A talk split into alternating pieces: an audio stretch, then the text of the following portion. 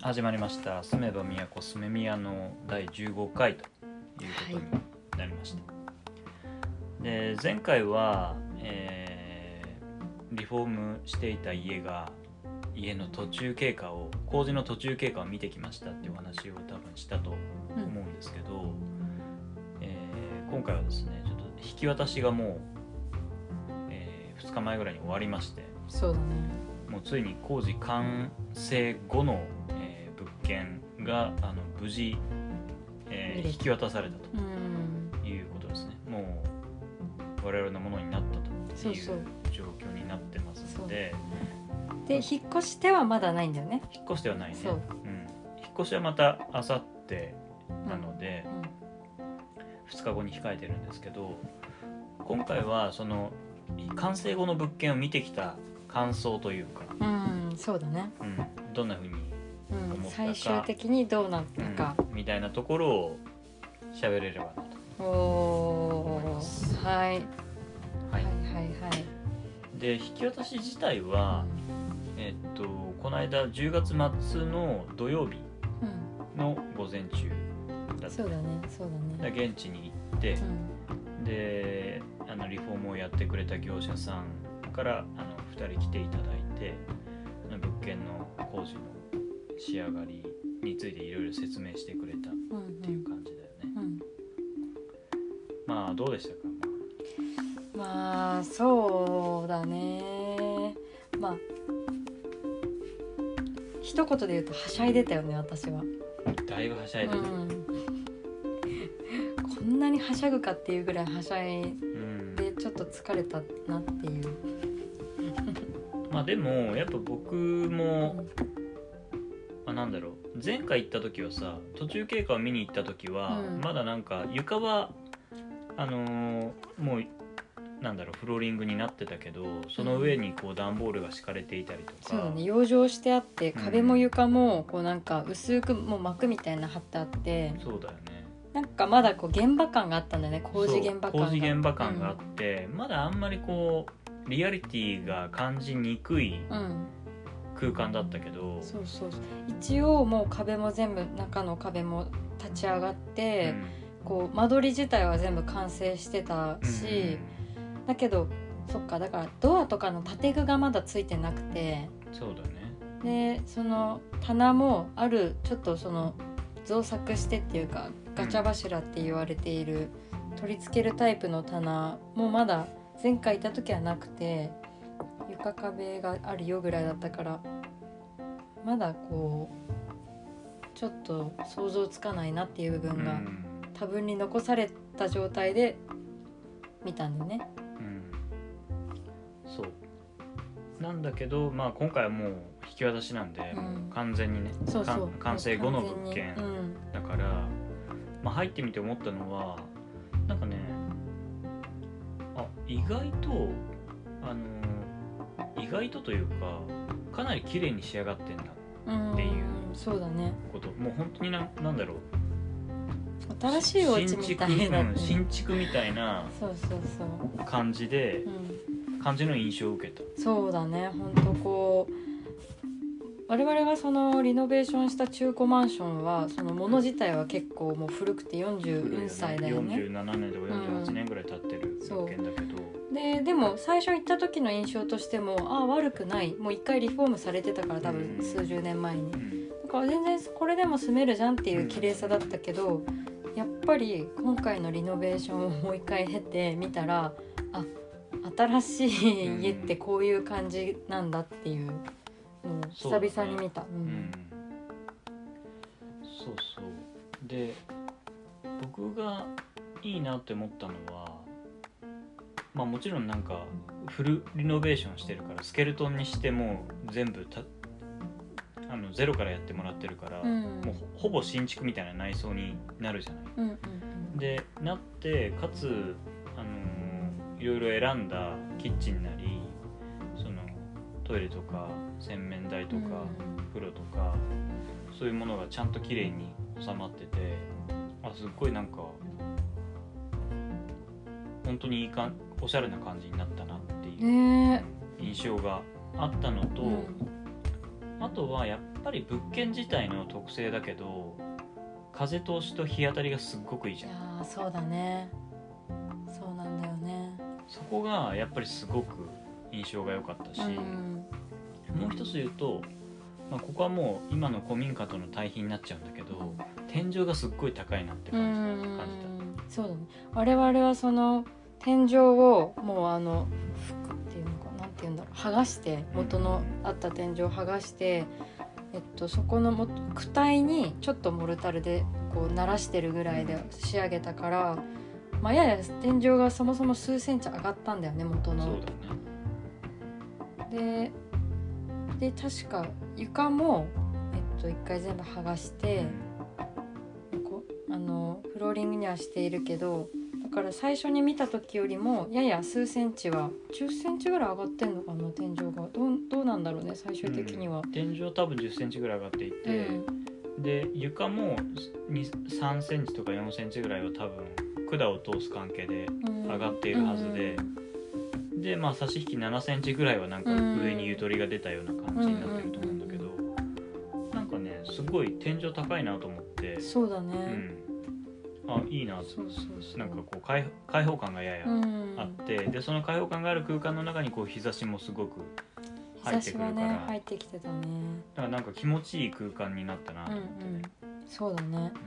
やっぱりその前回見た時ってこう日中だったけどその途中経過見た時ね、日中だったけどあのまだ電気が確かついてなかったんだよね。ダウンライトとかもまだついてなかったからあのそのメインの空間になるリビングとかダイニングのところはまあ大きな窓があるからあの自然光が入ってきててうん。全然見えるけどあのお風呂の方とかトイレの方とかはやっぱ暗い状態で見たから結構つ狭いなって思ったんだよ前見た時は。そうだね狭い印象あったね、これちょっとまあでも仕方ないかとキッチン重視の家にするって決めたからまあ他の水回りはしゃあないみたいな気持ちでちょっと言わなかったけど、うん。おーって思ってたけど今回見たら明かりがついた状態でで床あ壁ももう全部こう白く仕上がってでそれで見てみたらあ全然普通の広さかみたいな。そんなにめちゃめちゃうん、なんか窮屈っていう印象は窮全く屈ではななかっね。かったたね。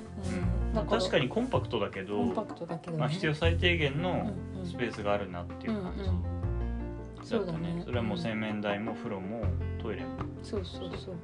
でもこうすごいめっちゃ身をよじりながら移動しないといけないほど狭いっていうほどではなくて、安心した。それが一番印象として前回と違うところだったかも。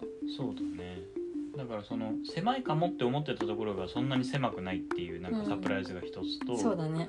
あとはその 1LDK のうん間取りじゃん我々って、でその LDK うんのリビングダイニングキッチンのところが想定してたよりもなんか広い印象だったっていうのがまあなんかサプライズ2つ目かな、うん開放感がありました。うん。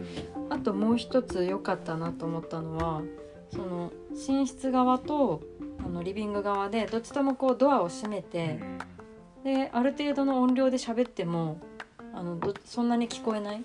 音が聞こえないっていうのは、そうだね。ね、在宅勤務者2人になりそうなうん。環境としてはありがたいことだね。うん。そうだね。うん。そうそうそう。そうだね。だからはたその家の中で2人働くっていううん。2人過ごすっていうイメージがちゃんとできて。ね。うん。まあかつなんだろう。その LDK の部分に関してはまあ思ってたより広かったから、うん。ちょっと大きめのカウンターキッチンカウンターみたいなのを置いてでそこを中心にこうキッチンを中心とする家みたいな元々のコンセプトが、うんあの十分にできそうだなっていう確かに印象確かに。だったねうんそうそうそう。だから LDK の部分はなんか大きく言うと4つのスペースに分かれていて1つはキッチンうん。およびそのキッチンカウンターを置く部分。うん。だからもうそこで作ってそのまま食べたり飲んだりしようよっていう、うん。そういう空間。うん。で、まあ、ここがもう一番のメインのところです。そうだね。で2つ目は、まあ、テレビとテーブルとソファーがあって、まあ、ちょっとこうゆっくりするようないわゆるリビングっぽい空間、で3つ目は特に花ちゃんだと思うけど、うん。あの作業あの仕事をするワークス,、うん。ワークスペースの空間、うんちょっとこう、まあ、出ま出窓っぽいっていうかよ和室でいうところの床の間みたいなちょっと出払ったスペースで、うんにデスクを置いてそうそう。もともと。な。んかその昔の間取りは 2DK にしてあったのかな、うん。あの家は。でそこのうちの一つがその今キッチン置いてる側が、えっと、和室だったんだよね。うんで私がそのワークスペースだワークスペースだって言ってるところはそのちょうどほんと床の間みたいに、うんあのちょっと床もね分けてあったりとか窓に襖のサッシが入ってたりみたいなちょっと和を演出、ねうんしてあって、まあ、和室だったんだよねだから昔は。でそこがこうちょうどよくなんか少しこじんまりしているまあ人つながりの空間ではあるけれど少し出っ張ってるから、まあここはワークスペースにしようっていう。う、ん。あそこも意外とね広く感じてすっごくそうだね。ね。広かったね。広かった。横幅が広かった。横幅広かった、嬉しい。かなり大きいデスクを置いてもかなりまだ余裕があるみたそいうなだね。そうそうそう。感じで。棚とデスクとかそんな感じにできる、まあちょっとあんまり物を大きくしないようにしますが。でまあ4つ目は、四つ目うん。がそのなんだろう。いわゆるソファーの後ろソファーとベランダの間のスペうんース、ここがけちょっと開くだろうなうんうんっていう広さからし推察すると、でそこをちょっとさい家庭菜園じゃないけど。そうだね。ちょっとグリーンを置く。グリーンをあしらうようなあしらうねまあなんならちょっとこう食べ食べられるものとかも育ててみようかな、うん。キノコとか。キノコ王国作ろうと企んでるそうだね。あと水耕栽培ができるような、まあもやしなりちょっとなんとか大根なり、うんうん。水菜なりうん。みたいな。水菜って水耕栽培できるの？へえ。とかまああとまあレタスとかね。はいはいはいそういうのをちょっと段々にして何段かで置くような場所にできれば、ちょっとね部屋の中も緑が置かれて、うん。かつ家の中でもなんかこう育ててるっていう感覚になっていいかなっていう、最近ちょっと家庭菜園にすごい興味津々だからねね我々かなり。そう。新しいお家ではそれもめっちゃ取り組んでいきたいよねっていう。だから広い LDK のスペースにキッチンとダイニングリビングダイニングとうん。デスクスペースとグリーンスペースみたいなのがまあある、そうだね。うん。で加えてベランダがちょこっとあるから、うん。まあそこにもなんだろう植物置いたりそうね。なんか簡易なビニールハウスっぽいものがどうもあるらしいので、うん。そこの中でもう少し外で土であのプラントするような植,、うんうん。植植物っていうのかな食べ物みたいなものを、菜園をうん、できればなってうん感じですかね。うん。うんあったんだよねあのホームセンターに棚にこうプランターを3段ぐらいに乗っけてなおかつその外側にこう透明のビニールをこうチャックで開けれてそうそうそうそう。かぶせられるかぶせられるかぶせるタイプのなんかビニールハウスそうそうそうあれ多分まああ雨よけ風よけ的な意味で、雨よけあ風よけ虫虫よけだよね、うん。そうそうでかつその中の温度は高くなるから、うん。まあ植物の生育環境なるほどね。なるほど。そうか日は当たるもんねいわゆるビニールハウスっぽいうん。効果があるんじゃないかなと思うんだけど。すごいね。しかも可愛かったしねなんかちょっと。そうだね。ん。見た目も全然変じゃないし、まあ、しかもコンパクトでベランダに置けるだろうなっていうぐらいの大きさだったんでちょっとベランダも有効活用しつつうん。都内のマンションに住んでいるけどまあまあ食料自給率高めな生活を送ろうかなみたいな。5%ぐらいはね自給5%ぐらいはちょっとしたいよねしたいうん。とかねいろいろそういう楽しい妄想が広がる一瞬で広がってめっちゃいろいろニヤニヤしながら業者さんの前ですっごいはしゃいだっうんていう引き渡しの回だった。そんな感じでしたね、あのすごいあの冷静に、まあ、もう一回ちょっとまず一周見てなんか変なところないか見てください。点検してくださいって言われちゃったのに。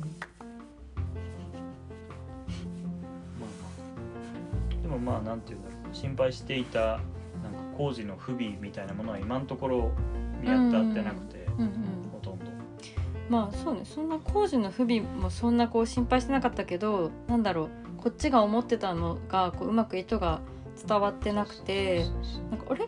こここにこれが？みたいなそういう思わぬ事故はこの前見ただけでは特にはなかったよね。そうそうそうそう。っていうような中古物件リノベーションプロジェクトの中で、まあ、一番楽しいところをねフィナーレを迎えたって感じ、そうだね、うん、半年間の壮大なプロジェクトでしたから。うん。まあこれにてまあ引っ越しはまだまだねちょっと。残ってるし、うん。ちょっと今もね収録のしてる横にはもう引っ越し用の段ボールがもううん。5万とあるんですけど、これを段ボールの山というのかっていうそういう光景だね。ちょっと2日後にはこれを全部ね運んでもらって。運んでもらって搬入しようかなというところなんで、またちょっと物があの設置完了したらこんな感じで生活始めましたみたいなご報告をできればなと思います。そうだね物入れてみたらもう今度は行ってめっちゃ狭く感じましたみたいなことになってるかも。ちょっと物多すぎてみたいな話がないわけではない、うん。まだわかんないもんね本当に入れてみないと、まあ、それもちょっと楽しみ。そう。まあまあそんな感じで。そんな感じだはい。ね、、引き渡しとそのワクワクこれまで